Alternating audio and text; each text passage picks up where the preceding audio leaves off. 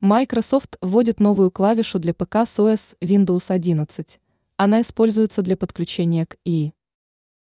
Компания Microsoft намеревается внести изменения в клавиатуру для персональных компьютеров собственного производства. На клавиатуре появится клавиша искусственного интеллекта под названием Copilot.